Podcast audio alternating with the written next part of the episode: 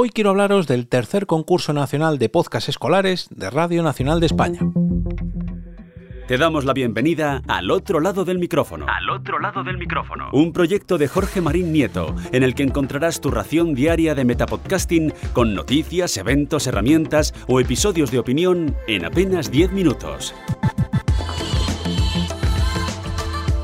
Gracias por dejarme entrar en vuestro reproductor. Yo soy Jorge Marín y os doy la bienvenida a una nueva entrega de Al otro lado del micrófono.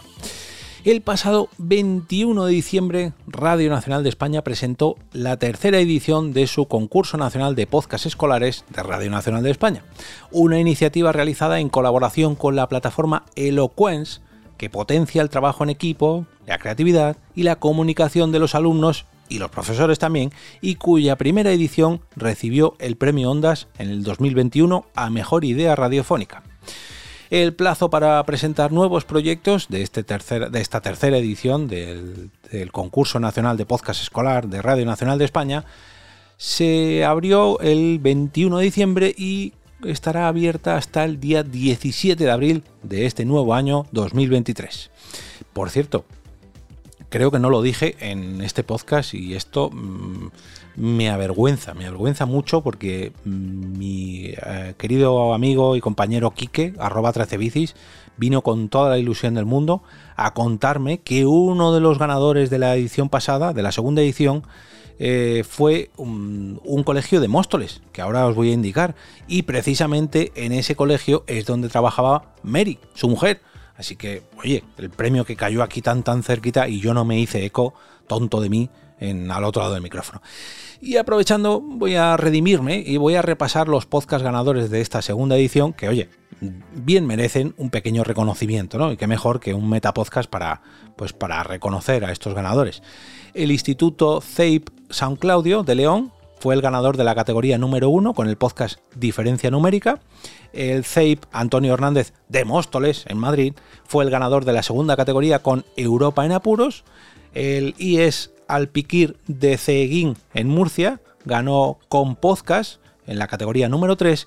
Y el IES Izpisúa Belmonte de Ellín, en Albacete, ganó en la categoría número 4 con su podcast con fusión o confusión. Y además os voy a dejar un enlace a, estas cuatro, a estos cuatro formatos de podcast para que los descubráis y ver, a ver si os dan nuevas ideas para esta tercera edición de este año. En este año mm, se vuelve a repetir un poco pues todo lo que nos eh, llevan ya presentando en los dos años anteriores, ¿no? En este certamen, este tercer certamen, pueden participar alumnos y profesores de cualquier colegio o instituto público, concertado o privado de toda España. Y como es habitual, la participación se realiza mediante la presentación de un archivo de audio o un podcast que puede tener eh, formato de programa, de informativo, de reportaje, de documental o ficción sonora como cuentos, fábulas o recreaciones históricas.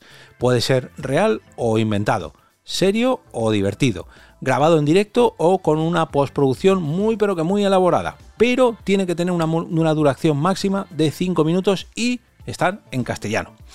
Cada centro puede presentar un podcast por cada aula incluida en cada una de las siguientes categorías. La categoría número 1 incluye primero, segundo y tercero de primaria.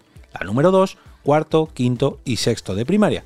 La número 3, primero, segundo y tercero de la ESO. Y la número 4, cuarto de la ESO, primero y segundo de bachillerato. El guion de estas creaciones tiene que ser original, escrito por los propios profesores y alumnos, y se valorará la espontaneidad, la ironía y la originalidad, pero el principal objetivo es que los profesores y alumnos se lo pasen bien grabando y los oyentes escuchándolo. Esto es la principal premisa. Es indispensable que los podcasts tengan la mejor calidad de audio posible y los elementos necesarios para realizar el guion, los efectos sonoros y las músicas deben estar fácilmente accesibles en las aulas y en los hogares.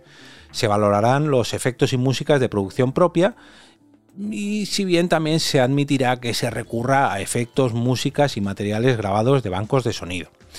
Los premios consistirán en la visita a las instalaciones de Radio Nacional de España del colegio ganador de cada categoría para la grabación y emisión de un programa de radio de emisión nacional, un año de plataforma gratuita en eloquence.com y además un lote de productos de radio televisión española.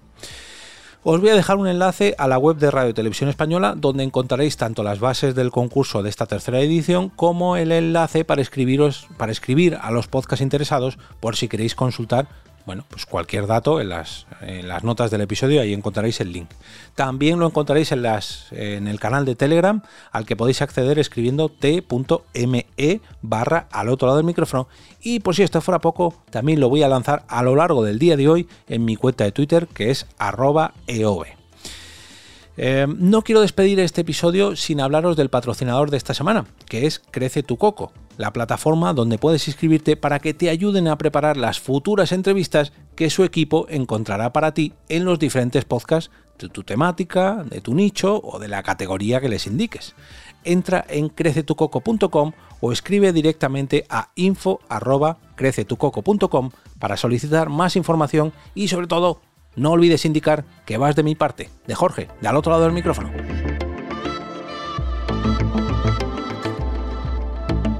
Y ahora me despido y como cada día regreso a ese sitio donde estás tú ahora mismo, al otro lado del micrófono.